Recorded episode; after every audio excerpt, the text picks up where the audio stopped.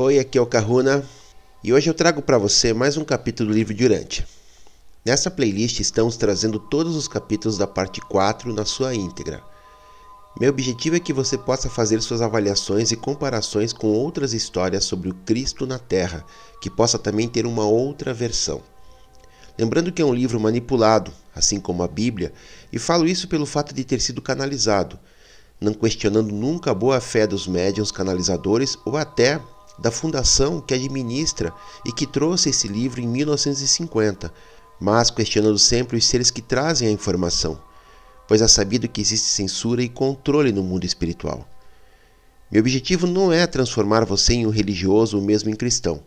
Meu objetivo é justamente reconectar você com seu tecido de consciência, trazer lembranças e memórias que possam te auxiliar na libertação dos implantes do cristianismo, de de Jeová, entre outros implantes.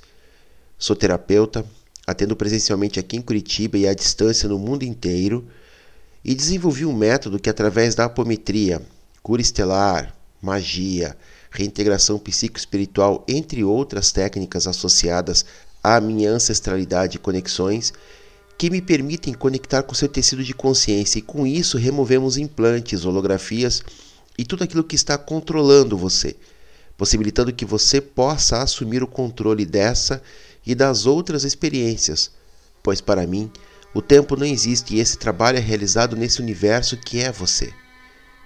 Se quiser saber mais sobre o meu trabalho, me chame no WhatsApp que está disponível na descrição do vídeo.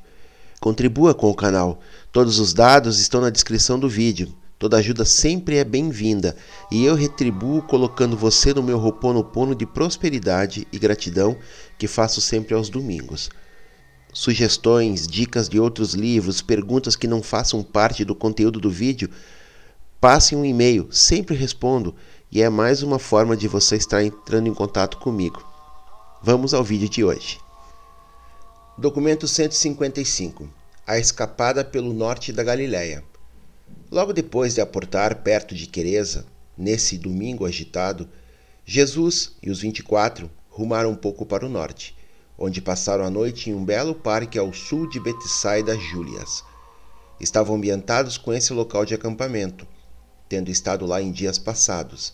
Antes de se retirar para dormir, o mestre reuniu os seus seguidores em torno de si e discutiu com eles sobre os planos para o projeto da campanha que fariam em Batanéa, pelo norte da Galiléia e pela costa fenícia. Por que os pagãos se enfurecem? Disse Jesus. Deveríeis todos lembrar de como o salmista falou dessas épocas, dizendo: Por que se enfurecem os pagãos e os povos conspiram em vão? Os reis da terra coroam-se a si próprios, e os governantes do povo fazem conselhos entre si contra o Senhor e seus consagrados, dizendo: Façamos as correntes da misericórdia em pedaços e livremo-nos dos laços do amor. Hoje vedes que isso se cumpre diante dos vossos olhos. Mas não vereis cumprido o restante da profecia do salmista, pois ele manteve ideias errôneas sobre o Filho do Homem e sua missão na terra. O meu reino funda-se no amor é proclamado na misericórdia e é estabelecido por meio do serviço não egoísta. Meu Pai não se assenta no céu, rindo em menosprezo dos pagãos. Ele não fica irado no seu grande desprazer. Verdadeira é a promessa de que o Filho terá por herança todos os chamados pagãos, na realidade, os seus irmãos ignorantes e sem instrução. E eu receberei esses gentios com os braços abertos, cheios de misericórdia e afeto. Toda bondade amorosa será mostrada aos chamados pagãos, não obstante a infeliz declaração registrada que insinua que o filho triunfante quebrá-los-á com um cilindro de ferro e os deixará em pedaços, como a um vaso de argila. O salmista exortou-vos a servir ao Senhor com temor, e eu vos conclamo a aceitar os privilégios elevados da filiação divina por meio da fé. Ele vos comanda que rejubileis com tremores.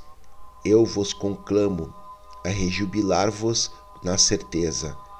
Ele diz: Beijai o filho, para que ele não fique com raiva, e para que não pereçais quando a sua ira for inflamada. E vós que viveste comigo, bem sabeis que a raiva e a ira não são uma parte do estabelecimento do reino do céu nos corações dos homens. Mas o salmista apercebeu-se da verdadeira luz quando, ao terminar a sua exortação, disse: Abençoados aqueles que põem a sua confiança neste Filho. Jesus continua a ensinar os 24, dizendo: Os pagãos não ficam sem uma culpa quando se enfurecem conosco. Sendo pequeno e estreito, o seu ponto de vista leva-os a serem capazes de concentrar as suas energias entusiasticamente. A sua meta está bem próxima deles e é mais ou menos visível, razão pela qual os seus esforços são valentes e a sua execução é eficiente. Vós, que tendes professado a entrada no reino do céu, sois de todo vacilantes demais e indefinidos ao condizerdes os vossos ensinamentos. Os pagãos dão golpes diretos para conseguir os seus objetivos. Vós sois culpados por possuírem demasiadas aspirações crônicas. Se desejardes entrar no reino, por que não o tomarem um assalto espiritual, tal como os pagãos tomam uma cidade a qual eles sitiam? Dificilmente sereis dignos do reino se o vosso serviço consistir tão primariamente em uma atitude de lamentar o passado, em queixumes quanto ao presente e em esperanças vãs para o futuro. Por que os pagãos se enfurecem? Porque não conhecem a verdade. E vós, por que enlaguecei-vos em desejos fúteis? Porque não sabeis obedecer à verdade.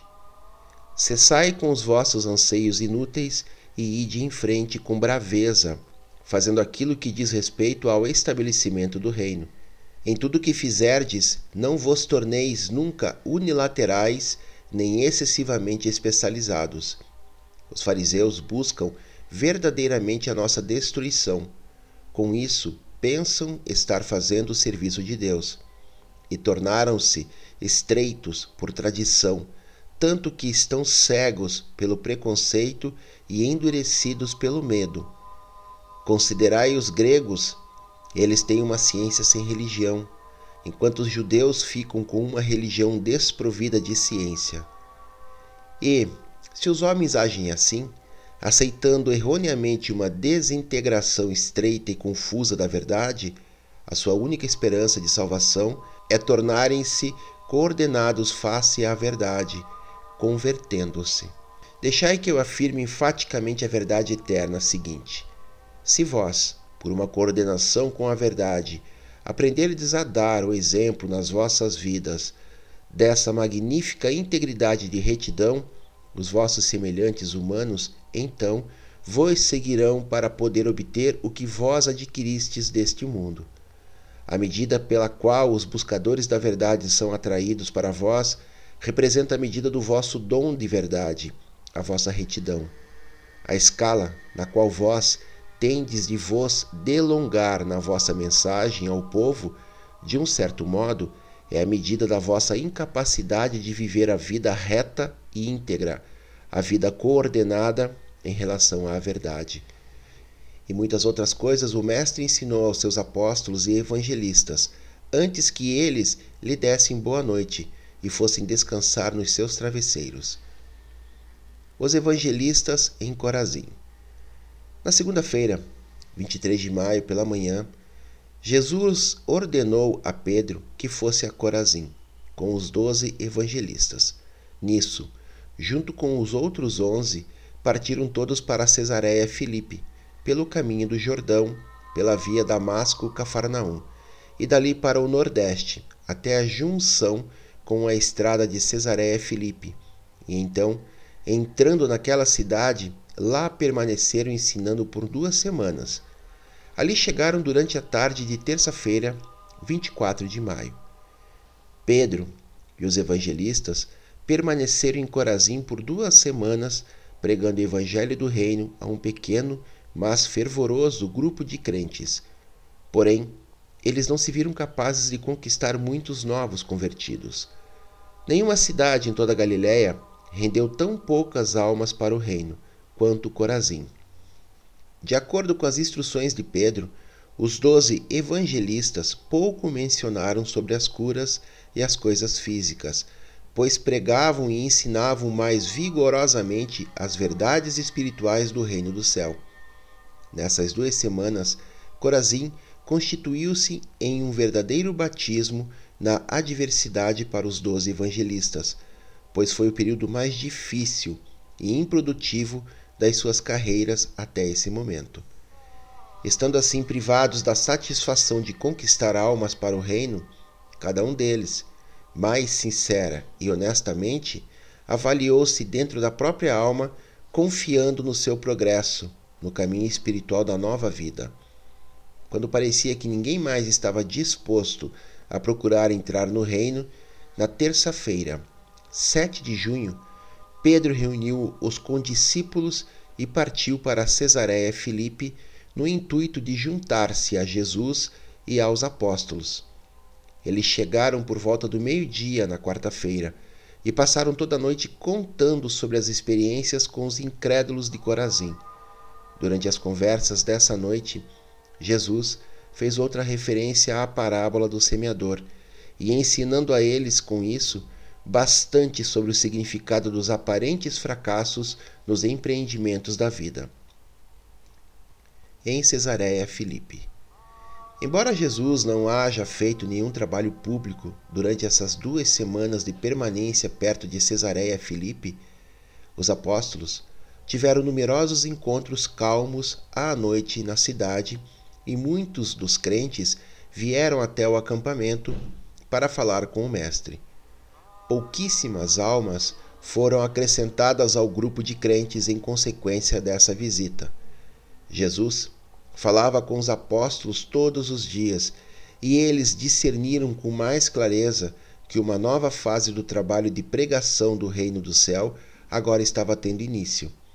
Eles estavam começando a compreender que o reino do céu não é comer e beber, mas sim realizar a alegria espiritual da aceitação da divina filiação. A permanência em Cesareia Filipe foi um teste real para os onze apóstolos. Foi um período difícil de duas semanas que viveram. Eles estavam ainda deprimidos, sentindo falta do estímulo periódico da personalidade entusiástica de Pedro. Nesses momentos, era verdadeiramente uma grande aventura de provações acreditar em Jesus e continuar seguindo-o Embora tenham convertido poucas pessoas durante essas duas semanas, eles aprenderam muitas coisas que seriam de bastante proveito das conferências diárias com o Mestre. Os apóstolos aprenderam que os judeus estavam espiritualmente estagnados e moribundos, porque eles haviam cristalizado a verdade em um credo. Pois, quando a verdade é formulada como sendo uma linha limite de exclusividade, útil para que uns se considerem mais virtuosos do que os outros, em vez de servir como uma indicadora de norteamento para o progresso espiritual, esses ensinamentos perdem seu poder criativo e provedor da vida e passam a ser meramente conservadores da fossilização. Cada vez mais, de Jesus, eles aprendiam a olhar as personalidades humanas em termos das suas possibilidades no tempo e na eternidade eles aprendiam que muitas almas poderão ser levadas a melhor amar a um Deus não visível se lhes for ensinado primeiro a amar os seus irmãos, os quais eles podem ver. E foi em relação a isso que um novo significado tornou-se ligado ao pronunciamento do Mestre a respeito do serviço não egoísta para o semelhante. Na mesma medida, o que fizerdes ao menor dos meus irmãos, a mim é que o fareis. Uma das grandes lições dessa estada em Cesareia teve a ver com a origem das tradições religiosas, com o grave perigo de permitir o senso do sagrado de tornar-se vinculado a coisas não sagradas, às ideias comuns ou aos acontecimentos cotidianos. Convictos ficaram todos, depois de uma certa conferência, com o ensinamento sobre a verdadeira religião, de que esta é, para o homem, a lealdade sincera às suas convicções mais elevadas e verdadeiras.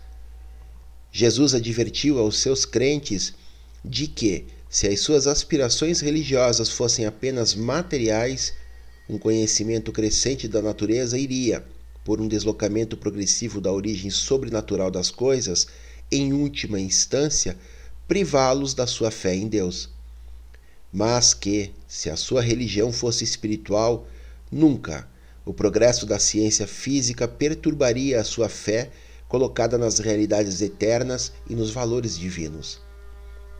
Eles aprenderam que, quando a religião tem motivos totalmente espirituais, ela faz toda a vida melhor e mais digna de ser vivida, preenchendo-a com propósitos elevados, dignificando-a com valores transcendentes, inspirando-a com motivos magníficos e, ao mesmo tempo, confortando a alma humana com uma esperança sublime e sustentadora. A verdadeira religião destina-se a diminuir as forças extenuantes da existência. Ela libera a fé e a coragem para a vida cotidiana e para o serviço não egoísta a fé fomenta a vitalidade espiritual e a fecundidade da retidão. Jesus ensinou repetidamente aos seus apóstolos que nenhuma civilização poderia sobreviver por muito tempo à perda do melhor na sua religião. E ele nunca se cansou de apontar aos doze o grande perigo de se aceitar símbolos e cerimônias religiosas em lugar da experiência religiosa. Toda a sua vida terrena foi devotada consistentemente à missão de reaquecer as formas congeladas de religião, emprestando-lhes as liberdades líquidas da filiação esclarecida. A caminho da Fenícia. Na quinta-feira, 9 de junho, pela manhã, após receber a notícia a respeito dos progressos do reino, trazida pelos mensageiros de Davi, vindos de Betsaida, esse grupo de 25 instrutores da verdade deixou Cesareia Filipe para iniciar a sua viagem à costa fenícia. E eles contornaram a parte pantanosa pelo caminho de luz, até o ponto da junção com a trilha de Magdala Monte Líbano. E daí seguiram para o cruzamento com a estrada que leva a Sidon, chegando lá na sexta-feira à tarde. Enquanto paravam para o almoço, à sombra de uma saliência de rocha, perto de luz, Jesus fez um dos pronunciamentos mais notáveis que os seus apóstolos jamais haviam ouvido durante todos os anos da sua ligação com ele. Então, logo se sentaram para partir o pão. Simão Pedro perguntou a Jesus: Mestre, já que o Pai no céu sabe de todas as coisas, e já que o Espírito dele é a nossa sustentação no estabelecimento do reino do céu na terra, por que é que estamos fugindo das ameaças dos nossos inimigos? Por que nos negamos a confrontarmos-nos com os inimigos da verdade? Mas antes de Jesus iniciar a sua resposta à pergunta de Pedro, Tomé interrompeu perguntando: Mestre, eu realmente gostaria de saber o que há exatamente de errado com a religião dos nossos inimigos em Jerusalém. Qual é a diferença real entre a religião deles e a nossa? Por que é que temos essa divergência de crença quando todos nós professamos servir ao mesmo Deus? E quando Tomé terminou, Jesus disse: Conquanto não queira eu ignorar a pergunta de Pedro, sabendo muito bem quão fácil seria interpretar mal as minhas razões para evitar um conflito aberto com os chefes dos judeus, neste momento, ainda assim, revelar-se-ia de maior ajuda para todos se eu escolhesse responder à pergunta de Tomé e é isso que farei assim que tiverdes terminado o vosso almoço. O discurso sobre a verdadeira religião.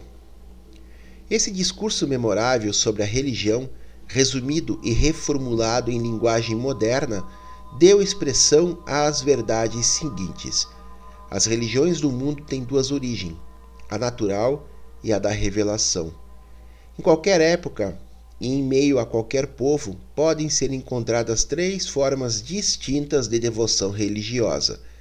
E estas três manifestações do impulso religioso são: primeiro, a religião primitiva, o impulso seminatural e instintivo de temer as energias misteriosas e de adorar as forças superiores, principalmente em uma religião da natureza física, é a religião do medo.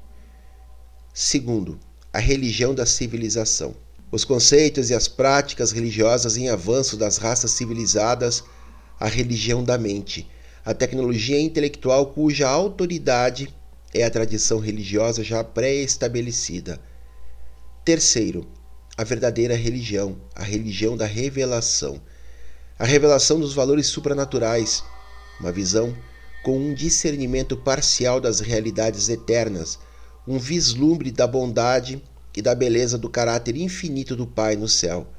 A religião do Espírito, tal como fica demonstrada na experiência humana. O Mestre recusou-se a depreciar a religião dos sentidos físicos e dos medos supersticiosos do homem natural, embora deplorasse o fato de que tanto dessa forma primitiva de adoração perdurasse nas formas de religiões das raças mais inteligentes da humanidade. Jesus deixou claro que a grande diferença entre a religião da mente e a religião do espírito é que, enquanto a primeira é sustentada pela autoridade eclesiástica, a última é totalmente baseada na experiência humana. E então, o Mestre, no seu momento de ensinar, continuou deixando claras as seguintes verdades. Até que as raças se tornem altamente inteligentes e mais amplamente civilizadas, persistirão muitas dessas cerimônias infantis e supersticiosas, que são tão características das práticas da religião evolucionária dos povos primitivos e retrógrados.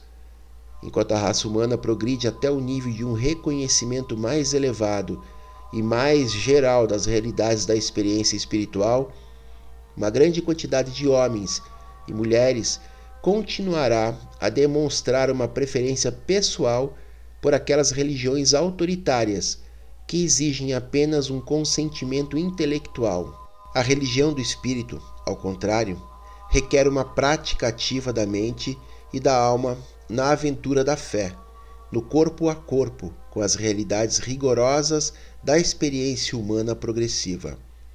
A aceitação das religiões tradicionais de autoridade apresenta uma saída fácil para a urgência que o homem tem de buscar satisfação para os anseios da sua natureza espiritual. As religiões estabelecidas cristalizadas e bem assentadas na autoridade, proporcionam um refúgio pronto para dentro do qual a alma desatenta e perturbada do homem pode escapar, quando fustigada pelo medo e atormentada pela incerteza. Uma tal religião solicita dos seus devotos, como preço a ser pago pelas satisfações e seguranças oferecidas, apenas um consentimento passivo e puramente mental ou intelectual. E por muito tempo ainda viverão na terra esses indivíduos temerosos, hesitantes e acomodados, que preferirão assegurar assim as suas consolações religiosas, ainda que, arriscando a sorte com as religiões de autoridade, comprometam a soberania da personalidade, degradem a dignidade do respeito próprio e renunciem totalmente ao direito de participar das mais emocionantes e inspiradoras de todas as experiências humanas possíveis. A busca pessoal da verdade, a alegria de encarar os perigos da descoberta mental, a determinação para explorar as realidades da experiência religiosa pessoal, a satisfação suprema de experienciar o triunfo pessoal da realização factual no triunfo da fé espiritual sobre a dúvida intelectual do modo como honestamente são conquistados na aventura suprema de toda a existência humana, o homem buscando a Deus para si próprio e por si próprio e encontrando-o.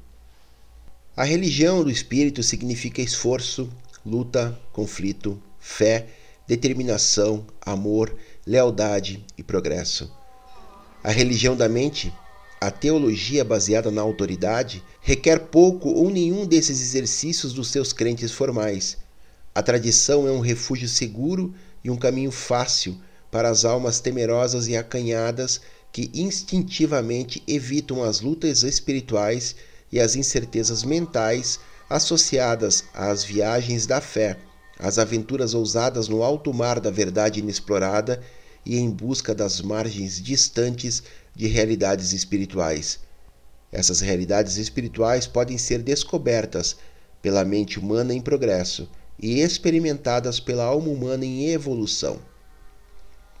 E Jesus continuou dizendo: Em Jerusalém, os líderes religiosos formularam as várias doutrinas dos seus instrutores tradicionais e dos profetas de outras épocas, dentro de um sistema estabelecido de crenças intelectuais e uma religião autoritária.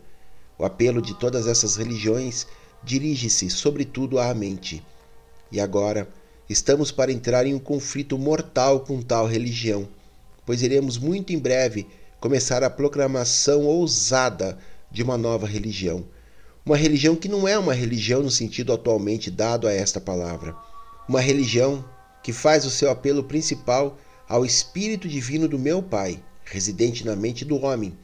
Uma religião que tirará a sua autoridade dos frutos da sua aceitação e esses frutos irão certamente aparecer na experiência pessoal de todos aqueles que real e verdadeiramente tornarem-se os apoiadores e crentes das verdades dessa comunhão espiritual mais elevada. E apontando para cada um dos vinte e quatro e chamando-os pelo nome, Jesus disse: E agora, qual de vós preferiria tomar esse caminho fácil? conformando-se com uma religião estabelecida e fossilizada, como a que é definida pelos fariseus em Jerusalém, a sofrer as dificuldades e perseguições que virão juntas com a missão de proclamar um caminho melhor de salvação para os homens, podendo, nesse caminho, experimentar a satisfação de descobrir por vós mesmos as belezas das realidades de uma experiência viva e pessoal as verdades eternas e as grandiosidades supremas do reino do céu? Será que sois amedrontados e moles? Será que buscais coisas fáceis? Estais com medo de confiar o vosso futuro nas mãos do Deus da verdade, do qual sois filhos? Estais desconfiados do Pai, cujos filhos sois vós? Será que ireis voltar ao caminho fácil da certeza e da acomodação intelectual na religião da autoridade tradicional, ou ireis preparar-vos para ir à frente comigo, até aquele futuro incerto e turbulento da proclamação das novas verdades da religião do Espírito, o reino do céu nos corações dos homens? Todos os vinte e quatro ouvintes puseram-se de pé, com a intenção de querer dar uma resposta unânime de lealdade a esse apelo emocional de Jesus, como jamais o fizera a eles. E Jesus levantou a sua mão e impediu-os, dizendo: Ide agora, cada um por si, cada homem a sós com o Pai, e encontrai uma resposta não emocional para a minha pergunta. E, pois havendo encontrado uma atitude verdadeira e sincera de alma, dizei a vossa resposta livre e ousadamente ao meu Pai e vosso Pai, cuja vida infinita de amor é o espírito mesmo da religião que proclamamos. Os evangelistas e os apóstolos separaram-se por um curto espaço de tempo. Os seus espíritos ficaram elevados, as suas mentes inspiradas e as suas emoções tornaram-se poderosamente agitadas por tudo que Jesus havia dito. Mas quando André os chamou para reunirem-se, o mestre apenas disse: Vamos retomar a nossa viagem. Iremos para a Fenícia, onde permaneceremos um pouco e todos vós deveríeis orar para que o Pai transforme as vossas emoções do corpo e da mente nas lealdades mais elevadas da mente e nas experiências mais satisfatórias do espírito. Quando viajavam estrada abaixo, os vinte e quatro permaneceram em silêncio, mas em breve começaram a falar uns com os outros. E às três horas daquela tarde, não conseguindo ir adiante, então pararam e Pedro, indo até Jesus, disse: Mestre, tu nos disseste as palavras da vida e da verdade. Nós gostaríamos de ouvir mais. Nós te suplicamos que nos faleis mais a respeito dessas questões. O segundo discurso sobre a religião. E assim, enquanto estavam parados à sombra da encosta, Jesus continuou a ensinar-lhes a respeito da religião do Espírito, dizendo em essência: Vós viestes de entre os vossos companheiros que escolheram permanecer satisfeitos com uma religião da mente. Eles almejam a segurança e preferem o conformismo. Vós escolhestes trocar os sentimentos da certeza autoritária pela segurança do espírito, que vem da fé cheia de audácia e progressão. Ousastes protestar contra a pegajosa prisão da religião institucionalizada e rejeitar a autoridade das tradições escritas, que estão agora sendo consideradas como a palavra de Deus. O nosso Pai, de fato, falou por intermédio de Moisés, Elias, Isaías, Amós e Oséias, mas ele não cessou de ministrar palavras de verdade ao mundo quando esses profetas antigos colocaram um ponto final nas suas afirmações. Meu pai não tem preferências por raças, nem por gerações, no sentido de que a palavra da verdade seja concedida a uma idade e contida em uma outra. Não cometais a loucura de chamar de divino aquilo que é totalmente humano, e não deixeis de perceber as palavras da verdade, ainda que não provindas dos oráculos tradicionais de suposta inspiração. Eu vos convoquei a nascer de novo, a nascer do Espírito. Eu vos tirei das trevas do autoritarismo da letargia da tradição para a luz transcendente da realização da possibilidade de fazerdes para vós próprios a maior descoberta que é possível à alma humana realizar. A experiência superna de encontrar Deus para vós próprios, dentro de vós próprios e por vós próprios. E de fazerdes a tudo isso como um acontecimento na vossa própria experiência pessoal. E assim, podereis passar da morte para a vida, do autoritarismo da tradição para a experiência de conhecer a Deus. Assim vós passareis das trevas à luz, de uma fé racial herdada a uma fé pessoal conquistada pela experiência real. E por meio disso, ireis progredir de uma teologia da mente passada a vós pelos vossos ancestrais a uma verdadeira religião do espírito que será edificada nas vossas almas como um dom eterno. A vossa religião passará da mera crença intelectual na autoridade tradicional para a experiência factual da fé viva, capaz de captar a realidade de Deus e tudo que está relacionado ao Espírito Divino do Pai. A religião da mente vos vincula irremediavelmente ao passado. A religião do Espírito consiste na revelação progressiva e vos conclama a realizações mais elevadas e mais santificadas de ideais espirituais e de realidades eternas.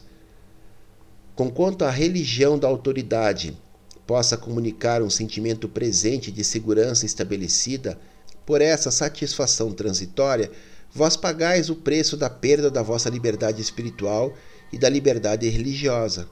Meu Pai não exige de vós, como preço de entrada no reino do céu, que devesseis forçar-vos a aceitar uma crença em coisas que são espiritualmente repugnantes, profanas e não verdadeiras. Não é exigido de vós que o vosso próprio senso de misericórdia, justiça e verdade devesse ser ultrajado pela submissão a um sistema de formas religiosas e de cerimoniais passadiços. A religião do Espírito vos deixa sempre livres para seguir a verdade até onde quer que o vosso espírito vos possa conduzir. E quem pode julgar isso?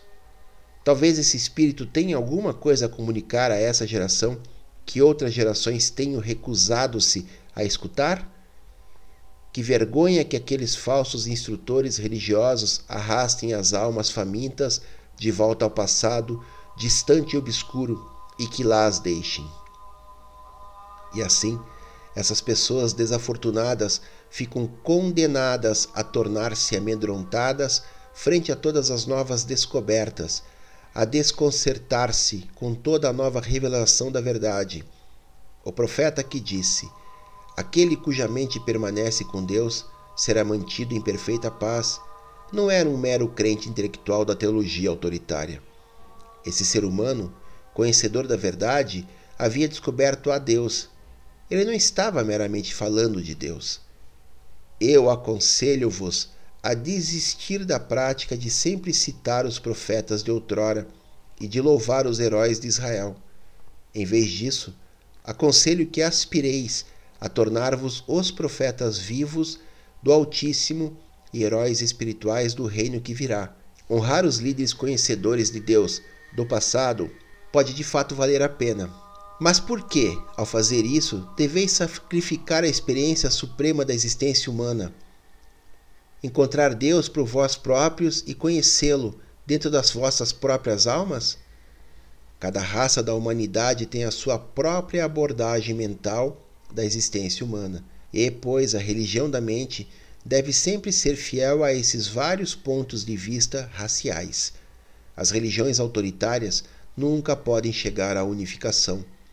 A unidade humana e a fraternidade entre os mortais somente podem ser alcançadas por meio da supradotação dada pela religião do espírito. As mentes podem diferir racialmente, mas toda a humanidade é residida pelo mesmo espírito divino e eterno. A esperança da irmandade humana só pode ser realizada quando e à medida que as religiões mentais autoritárias divergentes tornarem-se impregnadas e ofuscadas pela religião unificadora e enobrecedora do espírito, a religião da experiência espiritual pessoal. As religiões da autoridade só podem dividir os homens e arregimentá-los em frentes conscientes uns contra os outros. A religião do espírito progressivamente congregará os homens e os levará a tornar-se compreensivos e compassivos uns para com os outros. As religiões autoritárias exigem dos homens uniformidade na crença, mas isso é impossível de ser alcançado no estado presente de coisas no mundo. A religião do espírito requer apenas unidade de experiência, uniformidade de destino, permitindo a plena diversidade de crenças. A religião do espírito requer uniformidade apenas de visão interior, não uniformidade de ponto de vista nem de enfoque. A religião do espírito não requer uniformidade de ponto de vista intelectual, requer apenas a unidade dos sentimentos espirituais. As religiões da autoridade cristalizam-se em credos sem vida. A religião do espírito cresce em alegria e na liberdade dos feitos enobrecedores, no serviço do amor e na administração da misericórdia. Contudo, atenção, que nenhum dentre vós olheis com desdém aos filhos de Abraão só porque eles caíram nesses maus tempos de esterilidade tradicional. Os nossos ancestrais entregaram-se à busca persistente e apaixonada de Deus, e eles encontraram-no, como nenhuma outra raça de homem jamais o conheceu desde os tempos de Adão, que sabia muito a esse respeito, pois era ele próprio um filho de Deus. O meu pai não deixou de observar a luta longa e incansável de Israel, desde os dias de Moisés, para encontrar e conhecer a Deus. Durante muitas gerações, os judeus não cessaram de trabalhar, de suar, sofrer, penar, suportar os sofrimentos e experimentar as tristezas de um povo incompreendido e desprezado, tudo para que pudessem chegar um pouco mais perto da descoberta da verdade sobre Deus. E não obstante todos os fracassos e fraquezas de Israel, os nossos pais, progressivamente desde Moisés aos tempos de Amós e Oséias, revelaram cada vez mais a todo o mundo uma imagem sempre mais clara e mais verdadeira do Deus eterno. E assim, o caminho foi preparado para a revelação ainda maior do Pai, do qual vós fostes chamados a compartilhar. Jamais esqueçais de que só há uma aventura que pode ser mais satisfatória e emocionante do que tentar descobrir a vontade do Deus vivo. E essa é a experiência suprema de tentar honestamente fazer a vontade divina. E não deixeis de lembrar-vos de que a vontade de Deus pode ser feita em qualquer ocupação terrena. Não há vocações que sejam santas e vocações que sejam seculares. Todas as coisas são sagradas nas vidas daqueles que são guiados pelo Espírito, isto é, subordinados à verdade, enobrecidos pelo amor, dominados pela misericórdia e controlados pela equanimidade, a justiça. O Espírito que meu Pai e eu enviaremos ao mundo não é apenas o Espírito da verdade, mas é também o Espírito da beleza idealista.